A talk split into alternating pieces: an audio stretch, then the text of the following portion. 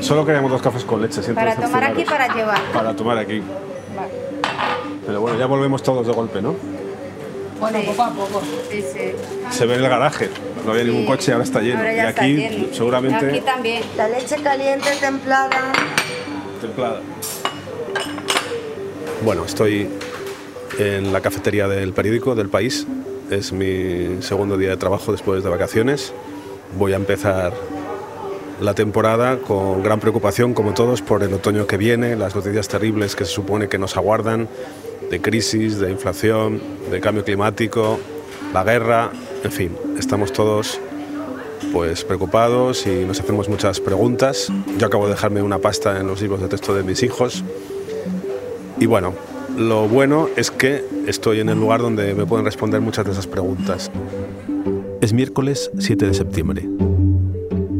Soy Íñigo Domínguez. Hoy en el país, ¿realmente vamos a tener un otoño tan terrible?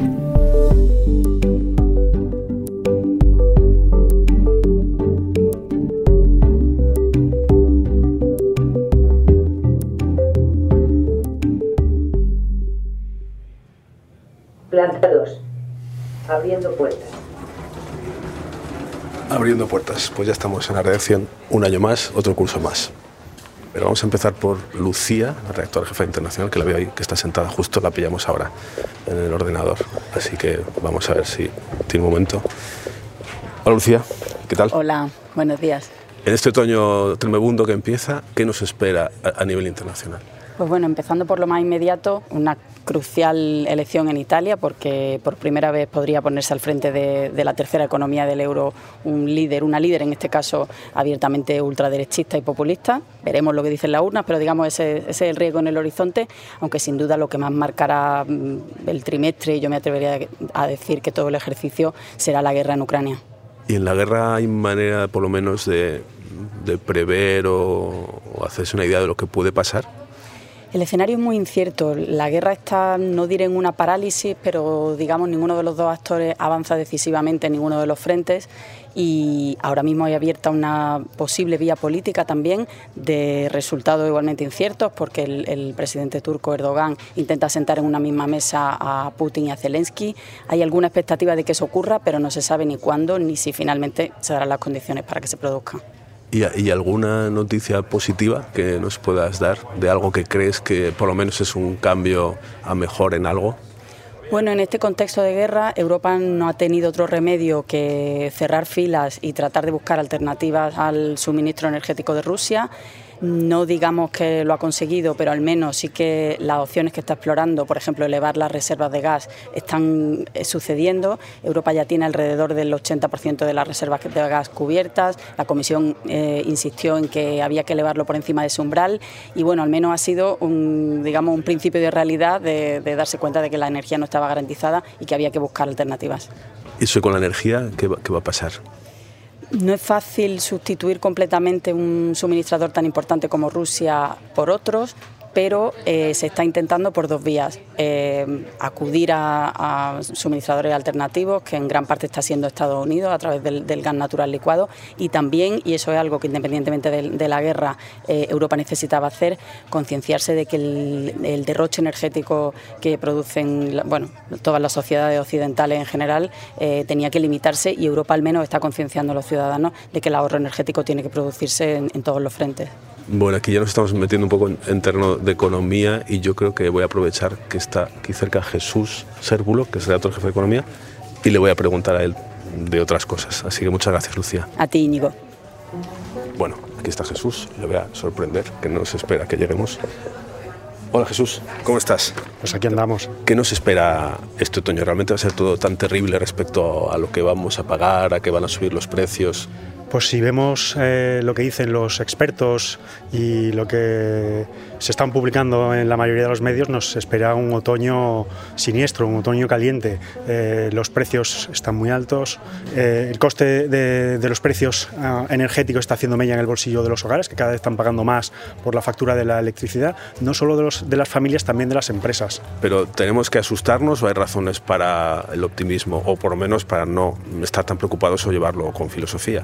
Bueno, eh, el panorama no es, positivo. Hay fuerzas contrapuestas ah, porque los bancos centrales están subiendo tipos, van a encarecer eh, las hipotecas, la financiación, el acceso a la financiación de empresas y hogares, el consumo de las familias se va a ralentizar después de un verano bastante bueno y se espera un deterioro de la actividad económica en los próximos trimestres.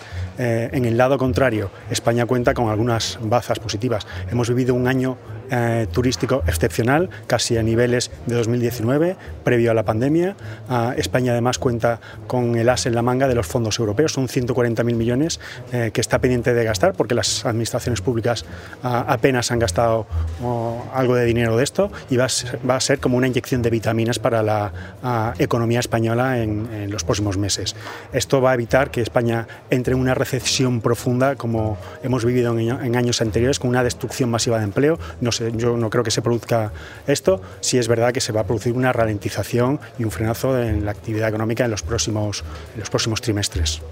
¿Y qué me dices de la inflación? Porque es de lo que más estamos oyendo hablar estos días. Bueno, es el gran fenómeno de, este año. Eh, durante décadas no hemos conocido una inflación tan alta como, como hemos vivido este año. Eh, Hace unos días ah, hemos conocido que la inflación en agosto cerró en el 10,4%. Es verdad que es un poco más baja ah, de meses anteriores, pero es, en niveles muy altos. Toda Europa está así y Estados Unidos también, con lo cual los bloques occidentales están sufriendo el shock de precio similar al que se produjo en los años finales de los años 70. Ah, las perspectivas para el próximo trimestre son un poquito mejores en cuanto a los precios, porque se espera que las autoridades europeas y las autoridades nacionales de los países eh, articulen medidas para contener los precios. El Banco Central Europeo va a subir eh, tipos de interés, lo cual ah, suavizará el impulso de los precios y lo que vemos es que está habiendo un contagio de los precios energéticos, que es lo que tiraron inicialmente de, la inflación,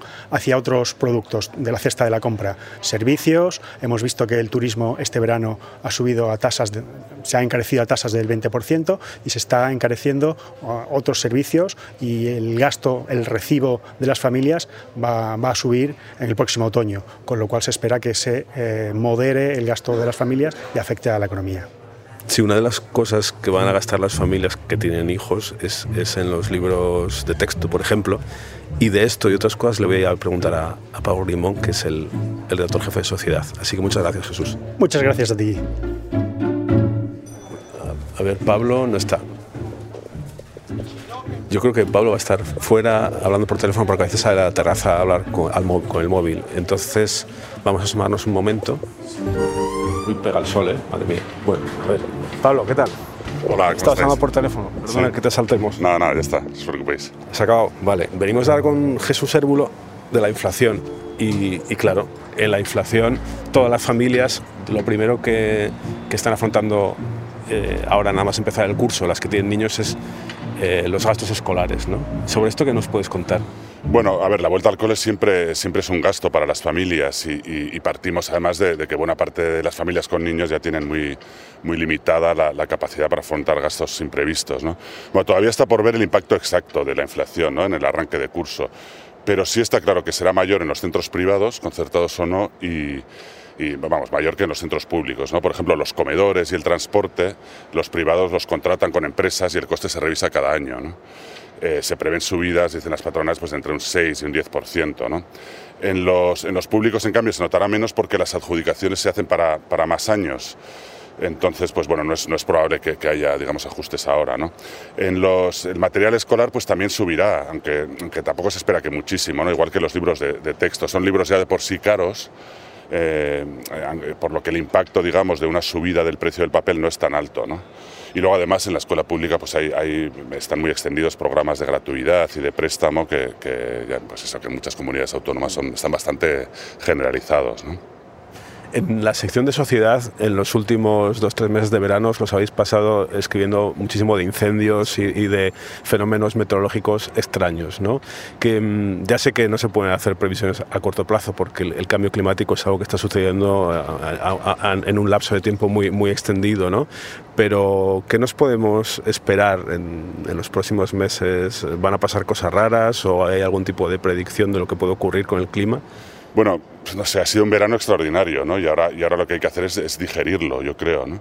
No solo los incendios, ¿no? Están las olas, las olas de calor, la, falta de lluvia, todo ha sido extremo, ¿no? En España y, también en general en, Europa. Entonces habrá que ver eso cómo se traduce en políticas, en, los compromisos de los países en la lucha contra, contra un cambio climático que cada vez es más, es más evidente, ¿no? Algo de eso se verá en la cumbre del clima que hay en Egipto, la COP27, que es en, noviembre, y, luego también el cambio, en España en particular, el cambio climático está llamado a ser, por todo esto, un factor importante en el ciclo electoral que, que, se abre ahora, ¿no? que yo creo que es un, otoño un poco de, digerir esto y de, ver, y de ver cómo se reacciona en un contexto muy complicado. ¿no? Y la COVID, porque parece como que ha pasado a un segundo plano eh, y, es de lo que más habéis escrito en, los últimos años eh, y ahora parece que nos hemos olvidado un poco, ¿no? Sí, sabes, después de estos dos años me resulta súper raro y, bonito también que, llevemos un rato hablando y no, hayamos tocado todavía el COVID, ¿no? que, que, lo ha monopolizado todo en, en, sociedad este tiempo. ¿no? Y sí es verdad que ahí sigue, que es muy probable que haya un repunte de casos en otoño pero ya nadie se espera una ola como las que se daban antes de las vacunas. No, o sea, no, no, se espera una gran presión hospitalaria, como no ha habido en, esta última ola, y, pero bueno, tampoco conviene descartar nada, como nos ha enseñado la experiencia. ¿no? Bueno, habrá que ver si se normaliza esa esa sobrecarga de mortalidad que se sigue dando eh, debido a la COVID, sobre todo en personas mayores y, muy delicadas, que bueno, habrá, que ver cómo evoluciona y si en algún momento remite. ¿no?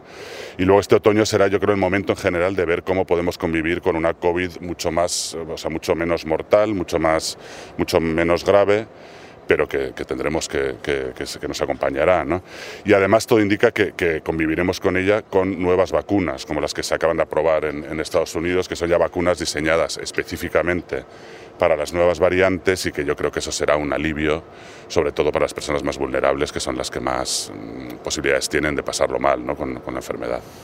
Sí, es verdad que decías que de la pandemia nos hemos olvidado un poco, pero bueno, yo creo que, que, en política, que se acerca un ciclo electoral, seguramente se vuelva a discutir de ello y también, como decías, del, cambio climático, que puede ser un, tema de, controversia, ¿no? porque, porque ahí la, los discursos de derecha e izquierda están, están muy, muy, muy enfrentados. ¿no? Entonces, creo que me voy a hablar con, con Kino Petit, el redactor jefe de política, y le voy a preguntar un poco de todo esto. Así que muchas gracias, Pablo. A ti, muchas gracias.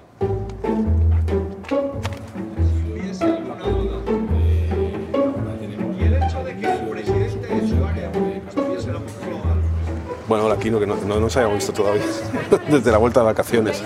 Que te podemos asaltar estás en medio de algo. Bueno, estás viendo un meeting aquí de Ayuso. bueno, el meeting permanente de Bueno, eso te queremos preguntar. ¿Nos espera un, un, meeting permanente? ¿Qué nos espera este otoño en la política?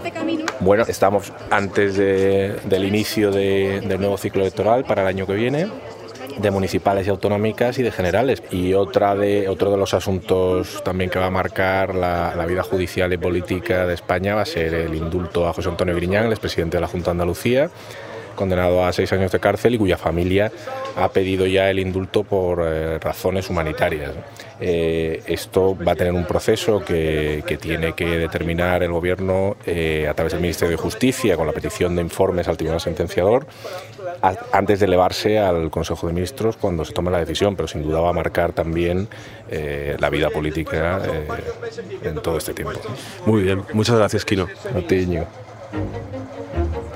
Pues ya me vuelvo a la sección de audio donde estarán mis compañeras que ya desde aquí las estoy viendo. Hola. Hola, ¿qué tal? ¿Cómo ha ido? Bien, bueno, vamos a tener temas de sobra para el año que viene. pues ala, a currar.